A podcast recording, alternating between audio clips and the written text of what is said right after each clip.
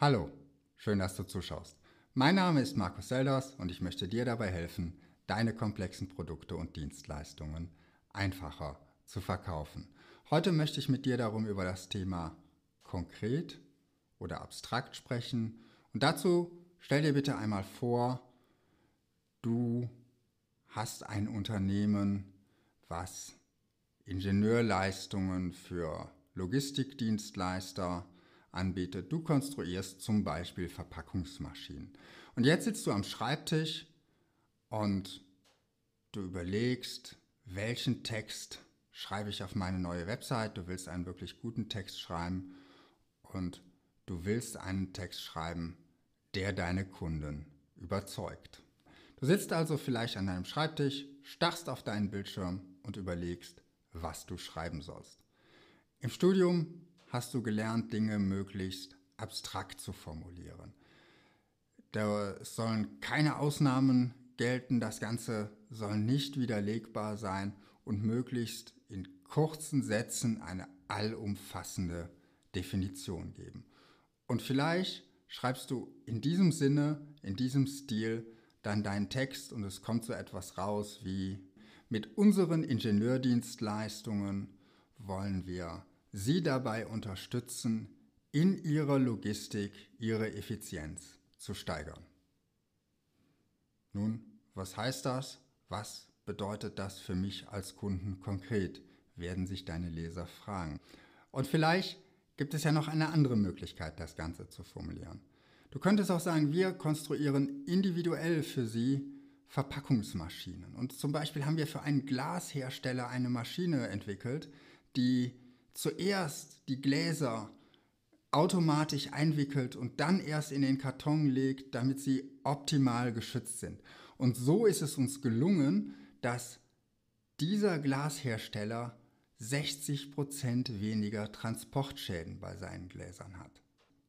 Und vielleicht sagt jetzt der Ingenieur in dir, ja aber, ja aber wir haben doch auch mal eine Maschine gebaut, das war gar keine Verpackungsmaschine, das war eine Transportstraße. Oder ja, aber wir produzieren doch auch für andere Branchen als für Glashersteller. Also das Ganze ist nicht mehr allumfassend, aber es ist sehr konkret und damit für deinen Leser oder Betrachter sehr einfach zu merken. Er sieht ein Beispiel und anhand dieses Beispiels wird ihm klar, okay, du machst Dinge, die anspruchsvoll sind, du machst Dinge individuell für deine Kunden und du hilfst ihnen auch irgendwo Geld einzusparen oder ihre Leistungen zu verbessern. Also all das, was du in deinem abstrakten Beispiel, in, deinem, in deiner abstrakten Formulierung rüberbringen wolltest, kannst du mit diesem Beispiel transportieren und dabei